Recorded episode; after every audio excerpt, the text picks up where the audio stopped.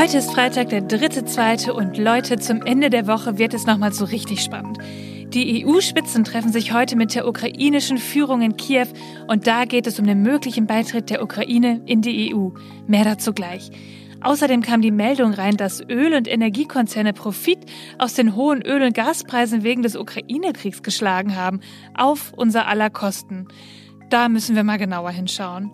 Und dann gibt es Gerüchte, dass Saudi-Arabien Hauptsponsor der Frauenfußball-WM werden soll. Hat etwa keiner aus Katar gelernt? Oder doch? Lasst uns schnell starten. Die Informantin. News erklärt von Sally Lisa Stark. Ja, das Wochenende steht quasi vor der Tür und ich freue mich richtig drauf, denn ich habe einfach mal nichts vor, außer die erste Woche des Podcasts natürlich Revue passieren zu lassen.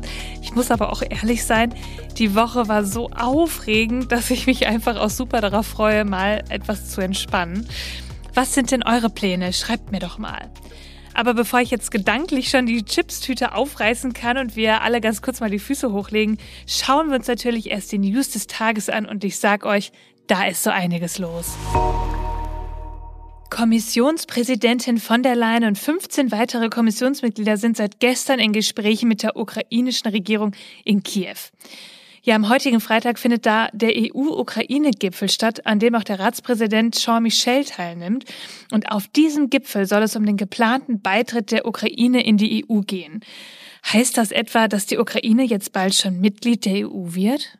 Am 23. Juni dieses Jahres haben wir im Europäischen Rat eine Entscheidung getroffen, die eine wichtige Weichenstellung ist für die Ukraine und für die Europäische Union. Wir haben entschieden, der Ukraine den Status eines Beitrittskandidaten zu verleihen. Damit tragen wir dem Rechnung, was spätestens seit den Protesten auf dem Maidan allen klar ist. Die Ukraine ist Teil der europäischen Familie.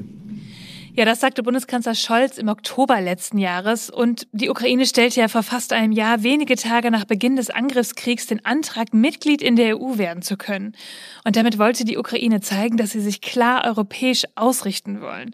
Und am 17. Juni 2022 empfahl daraufhin dann die EU-Kommission der Ukraine die Beitrittsperspektive zu gewähren und ihr einen Kandidatenstatus zu verleihen. Und diese Empfehlung ist dann auch vom Europäischen Rat am 24. Juni angenommen worden. Ja, dieser Status ist quasi sowas wie ein Zwischenschritt, bis die Ukraine ganz in die EU aufgenommen werden kann. Aber warum braucht es diesen Schritt überhaupt?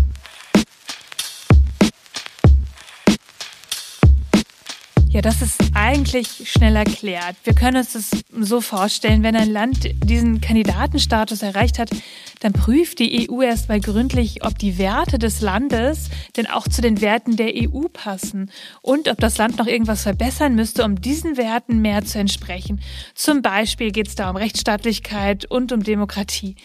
Ja, und konkret soll die Ukraine sieben Reformschritte umsetzen. Da zählt zum Beispiel drunter, dass sie eine unabhängige Berufung brauchen von Richtern am Verfassungsgericht, dass sie Korruption bekämpfen sollen und dass sie auch eine bessere Medien- und Pressefreiheit brauchen.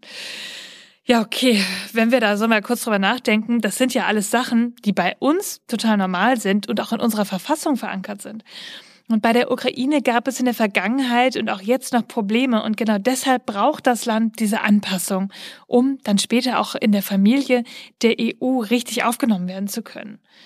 Und nun ist dieses Treffen, und bei einem Thema geht es gerade ganz schön heiß her, und zwar Korruption.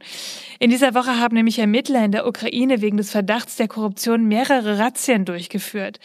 Dabei wurden auch Wohnhäuser eines ehemaligen Ministers Kolomoisky durchsucht. Es soll um die Veruntreuung von umgerechnet einer Milliarde Euro gehen. Und Kolomoisky, der steht auch auf einer Sanktionsliste der USA und genießt eigentlich auch schon seit Jahren einen zweifelhaften Ruf. Er unterstützte aber den heutigen Präsidenten Zelensky während seiner Präsidentschaftswahl, also im Wahlkampf im Jahr 2019. Die beiden waren auch eine Zeit lang befreundet, aber heute sagt Zelensky, dass er sich von ihm distanzieren würde.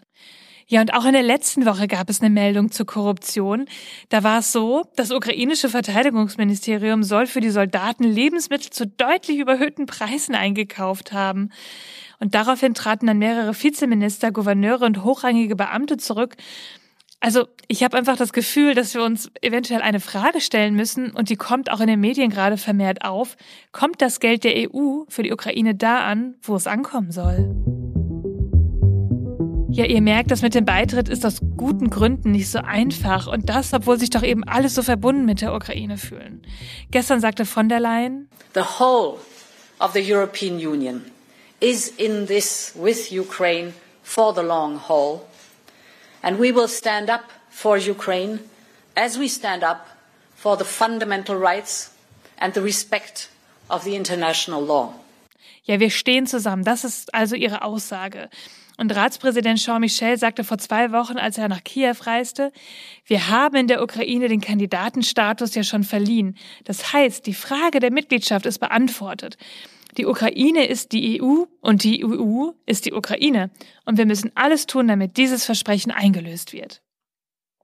Ja, diese Aussage wird in Brüssel eben nicht von allen so geteilt und darum geht es bei dem Treffen heute laut der Tagesschau auch um Erwartungsmanagement.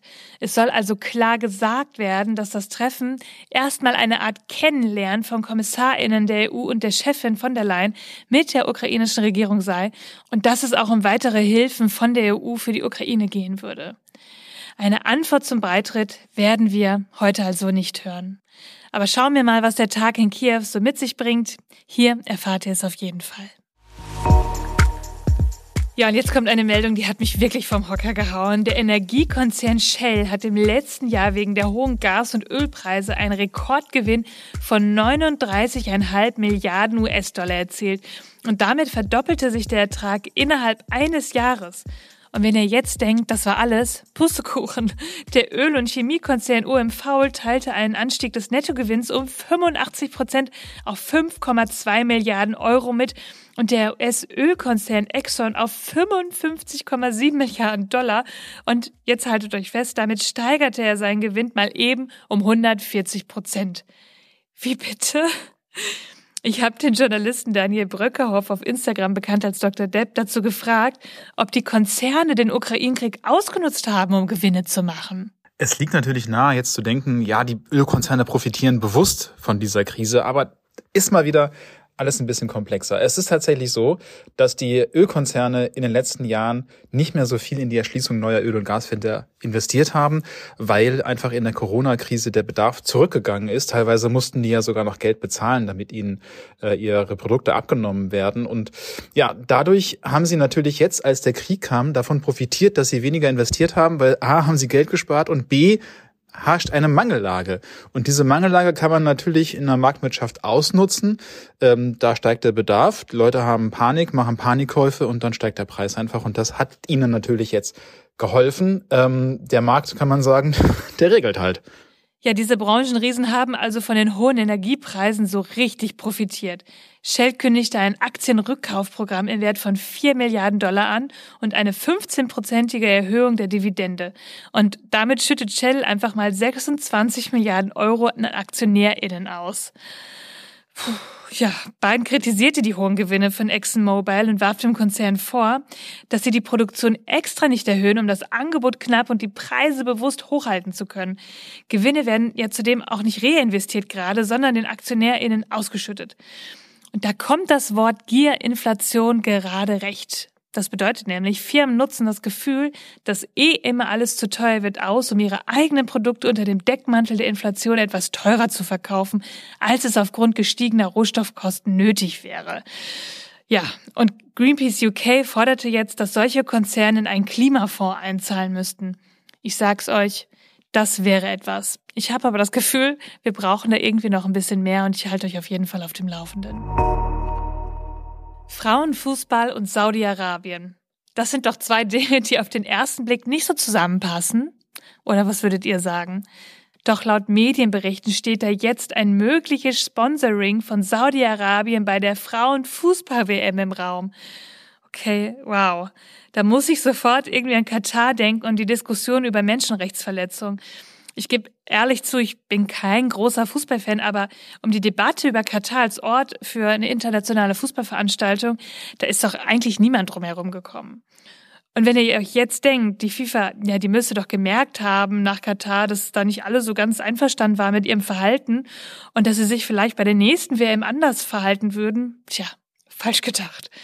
Die Frauenfußball-WM soll im Sommer in Neuseeland und Australien stattfinden und die beiden Gastgeber verlangen nun Klarheit. Saudi-Arabien als Hauptsponsor der nächsten WM, obwohl auch dieses Land wegen Menschenrechtsverletzungen in der Kritik ist? Nikita White, Aktivistin von Amnesty International Australien, sagte dazu, es wäre eine ziemliche Ironie, wenn die saudische Tourismusbehörde die größte Frauensportveranstaltung der Welt sponsern würde, wenn man bedenkt, dass man als Frau in Saudi-Arabien ohne die Erlaubnis des männlichen Formens nicht einmal einen Job haben darf. Ja, bislang gibt es zum Aufnahmezeitpunkt unserer Folge keine Stellungnahme der FIFA dazu. Ich werde auf jeden Fall wieder darüber berichten, wenn es da was Neues gibt. Wir haben schönen Sonnenschein, es ist warm draußen. Billie Eilish und ihre Freundin sitzen im Garten total entspannt und unterhalten sich. Nebenan ist Beyoncé Knowles im Nachbarhaus. Sie macht gerade ein paar Taekwondo-Übungen, auch draußen im Garten, macht dabei aber ganz komische Grundgeräusche. Und da denkt sich Billy, ne, das finde ich total anstrengend. Ich mach mal die Musik ein bisschen lauter. Beyoncé nervt das und sie macht auch ihre Stereoanlage lauter. Was dann passiert, die beiden beschimpfen sich über den Zaun, die Polizei kommt, sorgt für Ruhe. Greta Thunberg schiebt einen Kinderwagen über die Straße und ärgert sich über ihre Nachbarn. Äh, stopp, was?